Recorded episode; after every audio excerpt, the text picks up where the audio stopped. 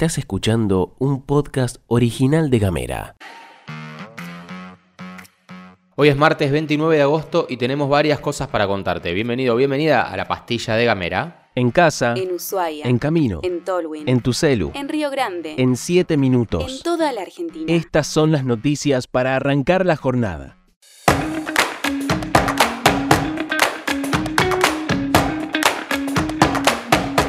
Arrancamos en Ushuaia porque se conoció que entre 40 y 60 familias fueron desalojadas en las inmediaciones superiores del barrio ecológico y debajo del barrio La Cima. Allí se habían levantado casillas de no más de 2 por 3 metros. Después de vencido un plazo de desalojo de 24 horas, autoridades municipales con presencia de unos 50 efectivos policiales desmantelaron la zona. En su momento la administración municipal había presentado una denuncia ante la jueza provincial María Cristina Barrio Nuevo, pero ella la desestimó argumentando que esta problemática debería haberse resuelto a nivel administrativo en lugar de recurrir a la vía judicial ya que no encontró delito. Sebastián Iriarte, jefe de gabinete de la municipalidad, brindó declaraciones desligando en principio al municipio sobre el accionar de desarme, argumentando que la capacidad para aplicar la fuerza recae en la policía provincial y no en el municipio. Producto de la resistencia a desalojar por parte de algunos vecinos, como es habitual, la comunicación oficial reportó policías heridos y personas detenidas, nunca al revés.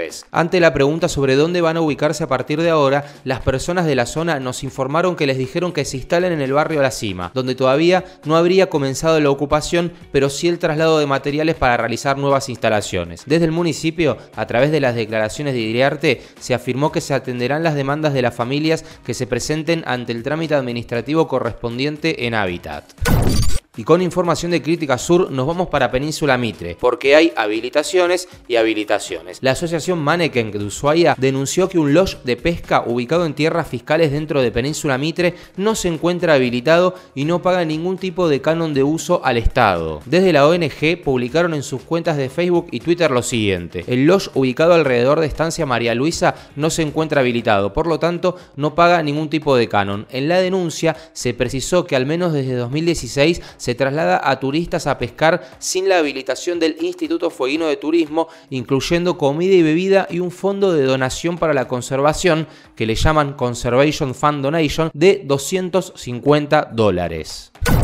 Y le damos continuidad a la situación judicial que recae sobre Julián Manzoni porque la sala penal de la Cámara de Apelaciones revisó el procesamiento dictado por el juez de Tolwyn en relación al caso de la joven que debió ser hospitalizada por lesiones y denunció abuso sexual en contra del hombre. Los jueces dictaminaron la falta de mérito hacia el acusado debido a que el procesamiento está construido en base a extractos de cuatro versiones distintas que brindó la joven denunciante, por lo tanto la convocaron a una nueva testimonial. En su momento, el juez de Tolwyn, Silvio Peregrino, procesó a Manzoni pero no lo dejó detenido. Luego, la apelación de la defensa de Manzoni tuvo el visto bueno de la Cámara de Apelaciones, resolviéndose desde la sala penal que no existen elementos para procesar ni para sobreseer, por lo que se revocó el procesamiento y como te decía, se dictó la falta de mérito. En caso de recolectarse pruebas suficientes en el futuro, el imputado puede ser indagado otra vez y procesado. Es por eso que los camaristas solicitaron al juez de Tolwyn convocar a una nueva testimonial a la denunciante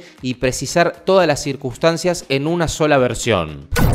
Y nos vamos al Senado porque la ley de alquileres comienza su recorrido por esa Cámara. La Comisión de Legislación General se va a reunir hoy para constituirse y designar autoridades y mantener una reunión conjunta con la Comisión de Presupuesto y Hacienda para tratar la media sanción de la ley de alquileres que llega desde diputados. Las comisiones tendrán la opción de dictaminar el proyecto tal cual llega desde la Cámara de Diputados o de cambiarlo. Una vez se realice esto, en el caso de que no tenga modificaciones, si se aprobara en la Cámara Baja sería enviado directamente al Ejecutivo para que se publique en el boletín oficial y entre en vigor. Si se aplicaran cambios, debería regresar a la Cámara de Diputados para ser revisado por las comisiones allí. Según cuenta el informativo Primera Mañana, una vez en el recinto, la clave para la aprobación de la modificación de la ley va a estar en manos del interbloque federal, compuesto por cuatro senadores que pertenecían al Frente de Todos y que ya confirmaron que presentarán modificaciones a la normativa. Juntos por el Cambio tiene 33 senadores y necesita 4 para llegar al quórum.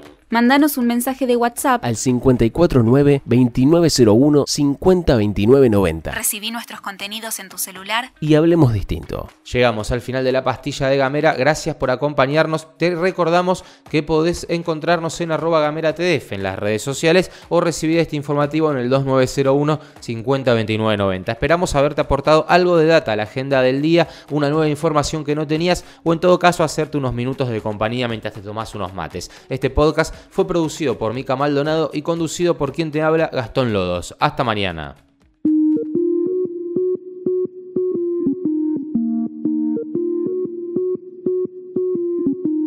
Estás escuchando un podcast original de Gamera.